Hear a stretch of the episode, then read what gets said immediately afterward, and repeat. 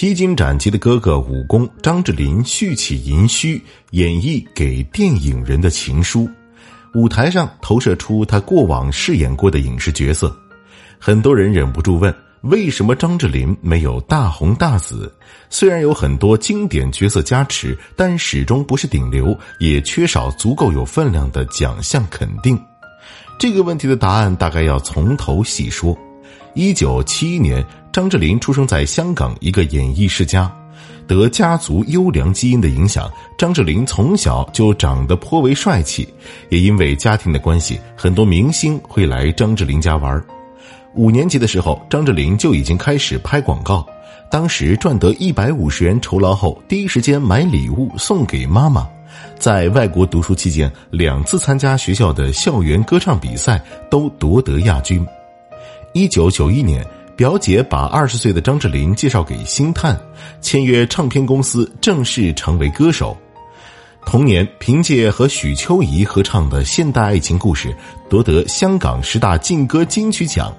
张智霖也斩下第十届十大劲歌金曲最受欢迎新人奖铜奖，一炮而红。九十年代香港乐坛百花齐放，张智霖出道时正值四大天王当红期。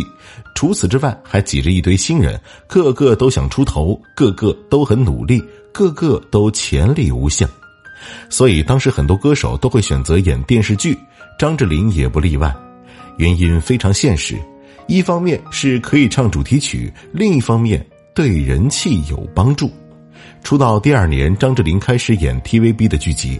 慢慢的，他讨喜的外形与自然的表演得到观众的认同。《天地男儿》中，他扮演的罗子健善良、忠厚、腼腆、深情，在剧中与陈松伶分合兜转，历尽风雨。当年两人在剧中的爱情波折，曾牵动千万观众的心。到了千禧年，他出演的《十月初五的月光》打破了香港电视剧的最高收视纪录。剧中文初的角色更是让他人气坐上直升飞机。他唱的主题曲《祝君好》也红到皆知巷闻，便借势开了演唱会，发了十指紧扣专辑。《十月初五的月光》的成功，让张智霖和佘诗曼成为经典的荧幕情侣。没过两年，TVB 为这对情侣档开拍电视剧《关西大少》。二零一三年，他又在台庆剧《冲上云霄二》中饰演阔模，亦正亦邪，令人惊喜，赢尽口碑。他趁热打铁翻唱《冲上云霄一》的主题曲《岁月如歌》。每个时期的张智霖都有不同的代表作，他非常感恩。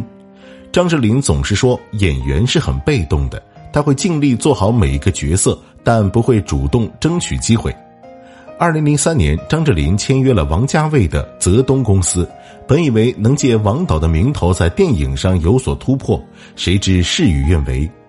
二零一零年，王家卫执导《一代宗师》获亚洲电影大奖最佳影片、香港电影金像奖最佳影片、金鸡百花电影节最佳影片等奖项。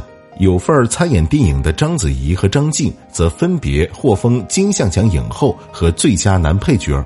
张智霖本来也在这部电影中谋得章子怡未婚夫的角色，却没想到电影上映后，他被剪的只剩下短短十几秒的镜头。这背后是他为了拍好角色减重十八斤，苦学多年咏春以及地水男音，努力却没有好结果。有人问他会不会觉得失落，张智霖依旧是感恩，不会失落。我已经学习到很多东西。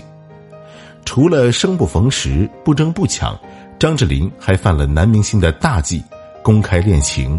二零一一年，张智霖在自己首个红馆演唱会上演唱了未婚妻表白太太袁咏仪。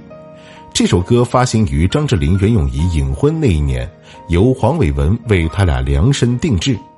歌一开始，张智霖就唱哭了。他说：“其实很多朋友都反对我公开恋情，因为作为一个偶像派。”公开恋情会影响自己的事业，但我觉得一切都是值得的。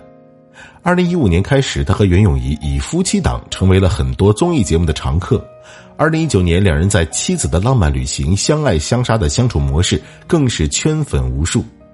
今年，张智霖参加了《披荆斩棘的哥哥》，没有刻意博出位，却充满魅力，人气一直居高不下。他说：“来这个节目的目的是要让喜欢自己的观众能多见他几面，想给观众一个体面一点的表现机会。”在节目中，他对谢天华透露自己身体不好，准备五年内退休，让很多观众担心和不舍。对于人生，他想得很清楚：我的理想不是在事业方面，我的理想是希望能好好经营自己的人生。幸福的定义人人不同，但客观来看，张智霖无疑是幸福的。年过五十，英俊健康，家庭美满，友友相伴，事业长青，心境平和，夫复何求？人生最佳无非求人得人，愿我们都有张智霖的豁达和运气。